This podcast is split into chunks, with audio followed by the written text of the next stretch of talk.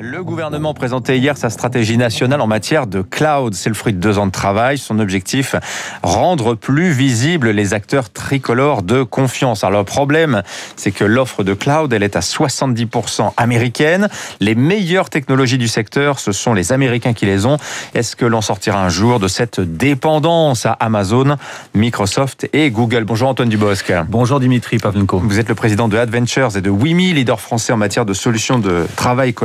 Vous êtes très engagé sur les questions de souveraineté numérique. Ce, cette stratégie nationale en matière de cloud, alors vous avez testé autour de vous euh, les acteurs de la tech française. Qu'est-ce qu'ils en pensent Alors, les, euh, je crois qu'il y a un consensus pour dire que c'est un pas qui va dans le bon sens. Euh, effectivement, c'est peut-être une première série de mesures, je dirais, sérieuses. On parle de stratégie profonde de l'État français qui initie une véritable, un véritable mouvement en direction d'une souveraineté numérique.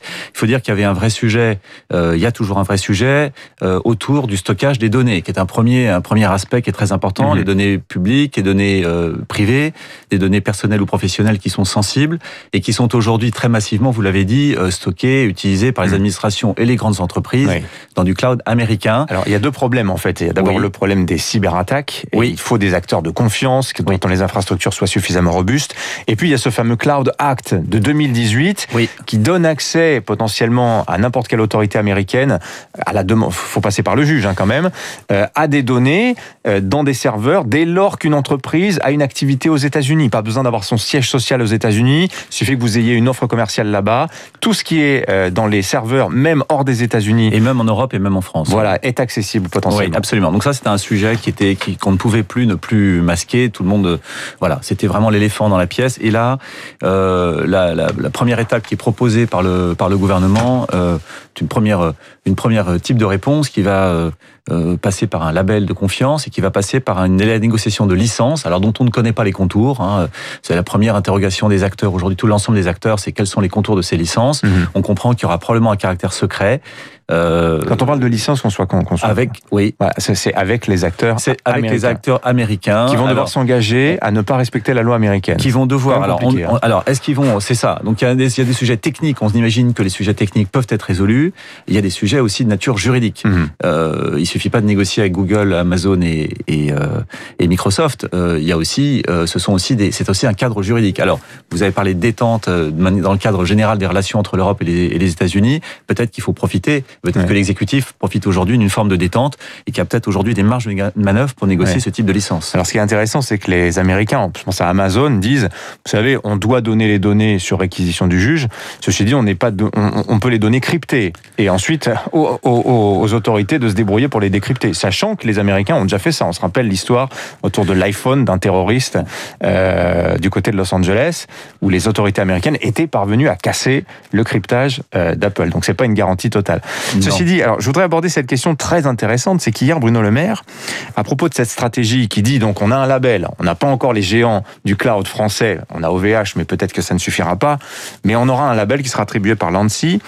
Il dit c'est pas grave parce qu'au final, il faut qu'on fasse comme on a fait avec le nucléaire dans les années 60, à savoir on oui. passerait par des licences américaines. C'est intéressant parce que cette idée du nucléaire comme modèle, euh, vous le développiez dans une tribune parue en début de semaine, comme si Bruno Le Maire vous avait un peu piqué l'idée, hein, Antoine Dubosc. Oui, écoutez, moi je me réjouis, euh, je m'en réjouis. Effectivement, le ministre de l'économie euh, Bruno Le Maire a repris cette euh, cette analogie que j'ai proposée il y a quelques jours dans le Figaro, en disant que finalement la, la technologie et le numérique en particulier sont devenus des outils stratégiques au même titre que l'était la possession de, de l'énergie et de l'arme nucléaire dans les années 60 et à l'initiative du général de Gaulle et d'autres. Mmh. Euh, la France, a, on sait, avait développé à grand succès euh, la filière du nucléaire.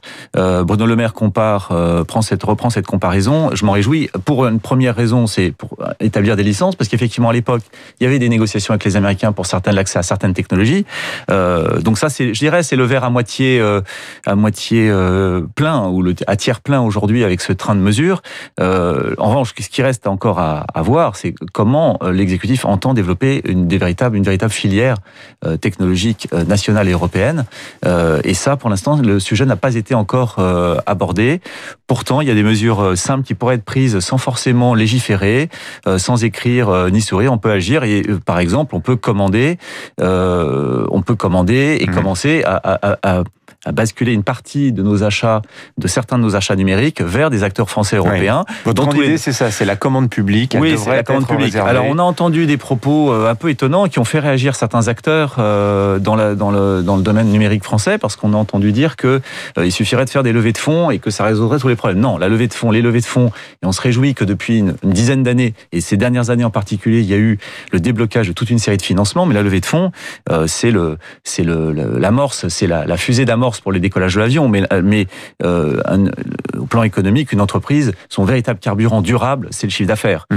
Et euh, les entreprises, les Russes commandent russes, les, les Chinois commandent chinois, les Américains commandent chinois, commandent américains, mmh. les Allemands commandent allemands en grande partie, et il faut que nous commandions européens et français. Mais pour qu'on comprenne bien le, la comparaison que vous faites avec l'exemple du nucléaire dans les années oui. 60, Antoine, Antoine Dubosc, euh, qu'est-ce qu'il qu'est-ce qu'il faudrait faire? Qu'est-ce qui s'était passé à cette époque-là? Bah, À ce qu'on pourrait avait, dupliquer sur la sur Il y avait un choc des deux grands qui finissait par être, enfin, qui était dangereux pour le monde. Le choc des deux grands, c'était les États-Unis et l'URSS. Aujourd'hui, les deux grands en matière euh, numérique et technologique pour beaucoup de domaines, ce sont la Chine et les États-Unis.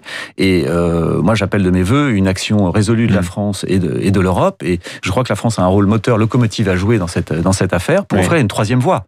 Et cette troisième voie, alors il faut être réaliste. Là où on ne peut pas, il faut négocier des licences, c'est très bien, on s'en réjouit. Mais ce qu'on veut dire par là, c'est que il dans faut les développer une oui. véritable filière. Dans les années 60, euh, on développe une filière nucléaire française oui. à partir de technologies que les Américains. Nous, alors, nous, pour une part, nous, à partir de technologies, voilà. les Américains ont, mais on utilise aussi le savoir-faire scientifique et technologique français qui est oui. absolument euh, remarquable. Et aujourd'hui, c'est en matière de mathématiques, c'est par exemple l'école de mathématiques française euh, est une école de, de premier plan. Euh, Cédric Villani a fait des propositions sur l'IA sur la souveraineté euh, numérique en matière de en matière d'intelligence artificielle qui sont toujours euh, qui sont toujours sur la table. Pour prendre un exemple, on a une on a un médaille Fields, mais en fait c'est juste une illustration du fait que un peu comme dans les années 60, la France se pesait, c'était déjà une puissance moyenne euh, relativement petite qui pesait 4% du PIB mondial. Aujourd'hui, c'est 3%. Est-ce que est, est-ce qu'on est impuissant? Non, on ne l'est pas. On peut agir. Euh, il faut pour ça une volonté politique. Les décisions qui ont été annoncées sont un premier pas. Euh, maintenant, il faut réellement, si on veut s'inspirer, comme le dit Bruno Le Maire, de la politique des années 60, il faut réellement une véritable euh, stratégie de politique industrielle. Merci Antoine Dubosc. Je rappelle, vous êtes le président d'Adventures, de WIMI, leader euh, en matière de solutions de travail collaboratif et donc porte-parole donc de ces, cette tech aussi qui plaide pour la souveraineté numérique tricolore. Merci d'être Merci beaucoup voir. Dimitri. Dans un instant, trois minutes pour la planète.